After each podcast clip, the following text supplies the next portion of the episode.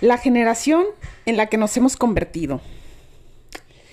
Me puse a pensar en las generaciones actuales y es imposible no notar las diferencias.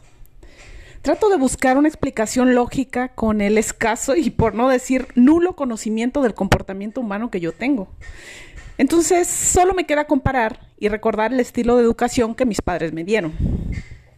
Busqué en las redes la definición de bullying que es el término que se utiliza ahora, y se refieren como el acoso físico o psicológico al que someten de forma continua un alumno a sus compañeros.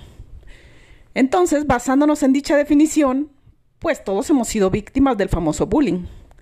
Solo que la forma de lidiar con él era muy distinta anteriormente. Porque yo recuerdo perfectamente que mi mamá me decía, en la que dejes que te peguen tus compañeros, cuando llegues a la casa yo te voy a dar otra friega. Y me la cumplía. Por eso muchas veces viví dichas situaciones de acoso en silencio. Permití que mis compañeros me llamaran de muchas maneras y que otros me dieran los famosos zapes cada que pasaban por mi lugar en la escuela. Ya saben que las clásicas chavitas famosas, ya sea porque eran buenas en los deportes o porque sus papás les permitían tener una adolescencia mucho más rápida e iban con maquillaje y falda corta a la escuela. Y es que debo aceptar que yo siempre fui ñoña y media introvertida. Siempre me ha gustado observar a mi alrededor y ver el comportamiento de los demás. Su manera de expresarse y pongo realmente muy poca atención en lo que dicen. De ahí me viene ese hábito que realmente a veces es malo, de parecer que te escucho con muchísima atención, cuando en realidad solo veo todas tus expresiones. Cómo te tocan la cara, las arrugas que se te hacen en la frente cuando hablas, los dientes, si están chuecos o no, si están limpios o no las veces que se toca a la gente el cabello y las que se distraen viendo algo más que está pasando. De ahí puedo concluir muchísimas cosas, aunque no lo crean, como si la persona está ansiosa, está emocionada, si está triste, etc. Como que soy media psicópata, pero créanme que muy divertida.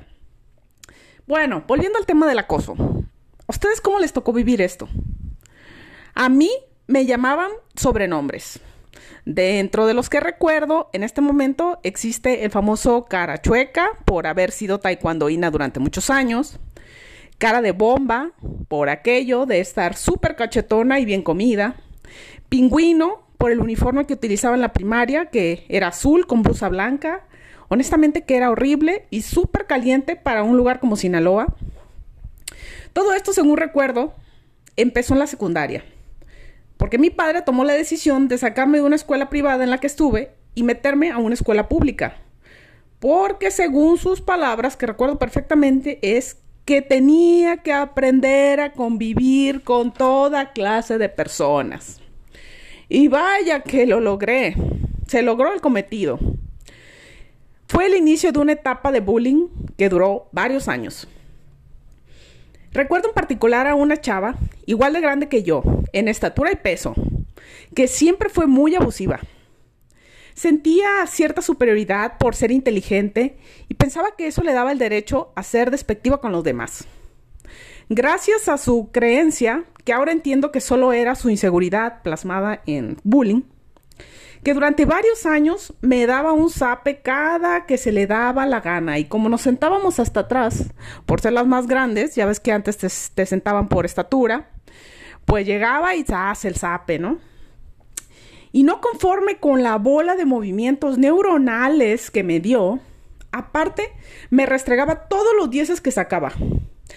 Era algo así como una relación tóxica donde yo luchaba por sacar también dieces, aunque eso me costara zapes diariamente. Hasta que un día me harté.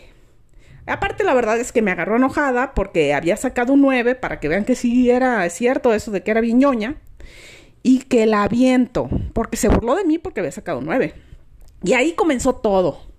Mi primer pelea en la escuela y el entendimiento del famoso dicho de que el valiente vive hasta que el cobarde quiere. Y empezó la pelea. Los morros de la escuela separaron las butacas y empezaron a apoyar a su contendiente favorita. Todavía recuerdo, ¡uh, uh, uh, uh! ¿Cómo se escuchaban? Alma, Paulina, decían al unísono dependiendo de, pues, a quién apoyaban. Y de ahí fue cuando mis habilidades y la inversión de años de mi padre del taekwondo rindieron frutos. Patada por aquí, patada por allá. ¡Uh! Pero como estaba peleando con una changa, sin dichos conocimientos, pues ella me jalaba el cabello y trataba de alejarme con manoteos inútiles. Ella peleaba algo momentáneo, mientras yo peleaba con el rencor de años guardado. Yo tenía mucho más para ganar, era mi momento y no lo iba a desperdiciar. Hasta que se puso tan candente que gritaron por ahí, viene la perfecta! Y ya nos separamos. Me acuerdo que llegué con los cabellos así, toda mal peinada, ¿no? Porque mi mamá insistía en, en hacerme esas trenzas o esas colas, ya saben, todos nosotros que somos de la generación del Aquanet, que no se te soltaba un solo cabello, pero imagínense, después de esa desgreñada, pues claro que llegué con los pelos todos sueltos y ya mi mamá me preguntó y le conté, fíjate que me peleé y etcétera, etcétera. Y hasta eso que me felicitó y se rió de mí, yo creo que ha de haber dicho, ay, pobrecita mi hija, por fin se defendió. Pero para mí fue un muy buen momento en mi vida y aparte fue un parteaguas para entender que yo tenía el poder de permitir hasta cuándo iba a haber ese acoso. Y problema solucionado, ni un solo sape más de su parte. Otra situación que me sucedió, y no recuerdo si fue más o menos por la misma época, porque me di cuenta que, que yo tenía el poder de hacer algo, fue con la, esa persona que me decía eh, cara de bomba. Me decía cara de bomba y que cara de bomba y siempre estaba dando lata. Y no nada más a mí, le daba lata a varios. Ahora entiendo que tal vez era su forma de cuando los, los niños que son adolescentes entran en la adolescencia súper super cagazones que se vuelven y que era su forma de llamar la atención. Seguramente, pobrecillo, pues en su casa no lo pelaban bastante. Ahora entiendo todas esas cosas pero me molestaba constantemente. Y esa vez no me acuerdo qué sucedió, si me trató de alzar la falda del uniforme, no recuerdo bien, pero siempre diciéndome cara de bomba, cara chueca. Y corrió porque yo ya iba a darle mis super patadas taekwondoinas, ya saben. Y se escondió en el baño de los hombres. ¿Qué dijo este? De aquí no me sacan. Pero claro que me valió tres hectáreas. Eso, eso de que ahora andan con sus cosas, ay, soy no binario, dime ese, refiérete a mí, como todas esas cosas no existían, ¿no? Antes era todo parejo, sin andar con esos nombres ridículos y todas esas cosas ridículas que vamos a hablar después. Y me metí al baño de los hombres, él se encerró en uno de los, de los lugares ahí de los baños y que lo saco y lo pateo. Y le di muy buenas patadas, recuerdo perfectamente que tenía tanto coraje y pues como me dio más coraje que se hubiese encerrado, pues le di más patadas. Y ya saben, era el clásico chavillo medio nanón, pero que siempre estaba haciendo bullying y todo.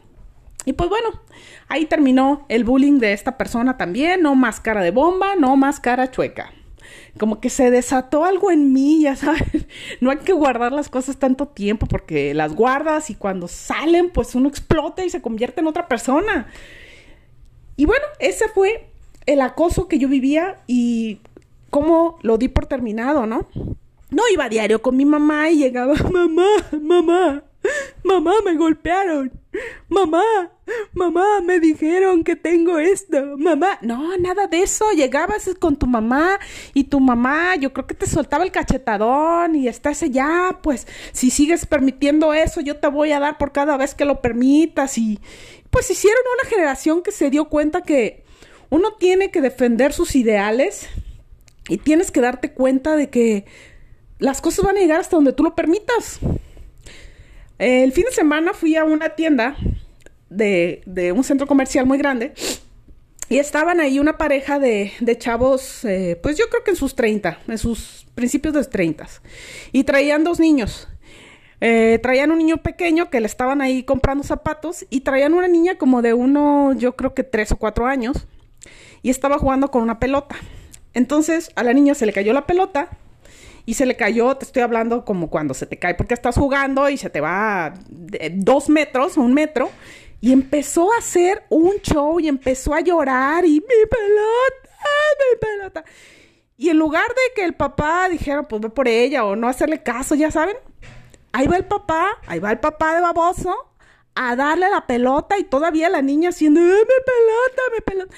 Y mi esposo y yo nos volteamos a ver con la clásica mirada cuando ya tienes una conexión con alguien de, I hear you, sé lo que estás pensando, sé, lo sé. Y era cara así como de, neta. Y la mamá, claro, la mamá con el celular, en las redes sociales o lo que sea que haya estado haciendo. Ni caso le hizo a la niña y la niña con el pancho y el papá. Ahí va el papá tontón a recoger la pelota cada que se le caía a la niña. No sabía qué hacer porque hemos platicado con, amigos y, platico con mi esposo y con varias personas así de, la generación sobre de quién es la culpa aquí. Es la culpa de, ese niño, de estas generaciones de cristal que, que hay actualmente, que le echan la culpa a todo, del universo, de por qué son así, se ofenden de todo, siempre salen las redes, sienten que el mundo no los quiere, etcétera, etcétera.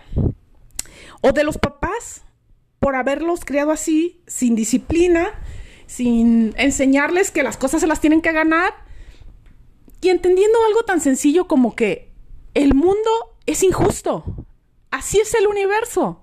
En el universo hay cosas buenas y hay cosas malas. Es lo que crea un balance en todo lo que vivimos. ¿Por qué ahora cree la gente que solo por haber nacido merecen ser tratados de cierta forma y que si algo sucede el universo no los quiere y que conspira en contra de ellos?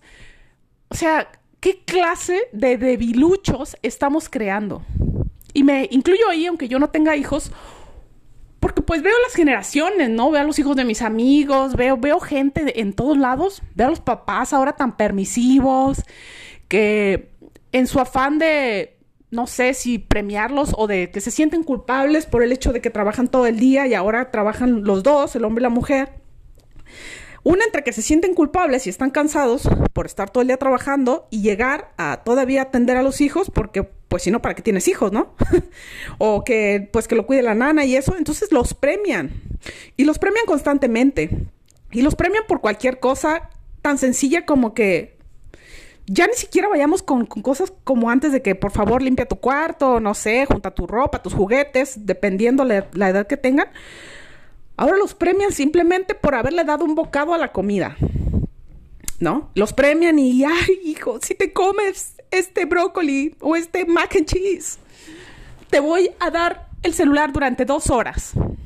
Si haces tu tarea, te voy a dejar que juegues con el Switch una hora. Te voy a comprar el juego de esto si pasas la escuela. O sea, ¿qué le sucede? ¿Qué le sucede? ¿por qué estamos premiando por algo que es su responsabilidad? Lo único que tienen que hacer cuando están chicos es estudiar. No les están pidiendo que trabajen, no son niños de la calle donde les están pidiendo que trabajen y que diario tengan un sustento y que ellos están más preocupados por ver qué van a comer.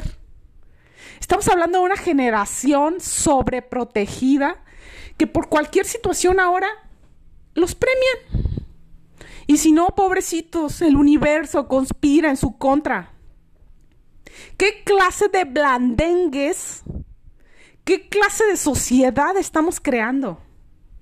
¿Qué va a suceder en unos años cuando haya un problema? Porque los problemas siempre van a existir, son parte de la vida, son parte del universo, son parte de todo esto. ¿Qué va a suceder? ¿Qué van a hacer? ¿Van a hacer un video en TikTok? ¿Van a hacer un video en YouTube? donde vamos a juntar firmas para que haya respeto por las personas y que me reconozcan y que ya no me digan, ¿qué tal compañera? Porque ahora ese parece ser que es uno de los 10 insultos más grandes del universo. Ahora, mm, soy compañere. ¿Es en serio? ¿Es en serio que esas son las batallas que quiere pelear esta gente? Y no es que su cerebro sea más pequeño que el de nosotros y tengan menos neuronas y no piensen, o sea, no. Somos iguales, somos seres humanos todos. Pero ¿qué tipo de personas estamos creando y criando? ¿Y qué va a suceder? ¿Qué va a suceder en unos años? O sea, antes era, no haces esto y, pues me pegaban una frega, ¿no? Y para que yo tuviera algún premio, tenía que ser algo extraordinario. No solamente asistir a la escuela. Ahora ya veo situaciones hasta de padres que les permiten a sus hijos dejar la escuela porque no querían estar en la escuela. Y ahí están los papás con la culpa que merecen, manteniendo al chiquillo que todo el día está jugando y todo el día duerme y solo exige cosas y se las siguen dando. ¿De verdad sienten tanta culpabilidad por haber traído personas al universo? Pues no los traigan, no los traigan.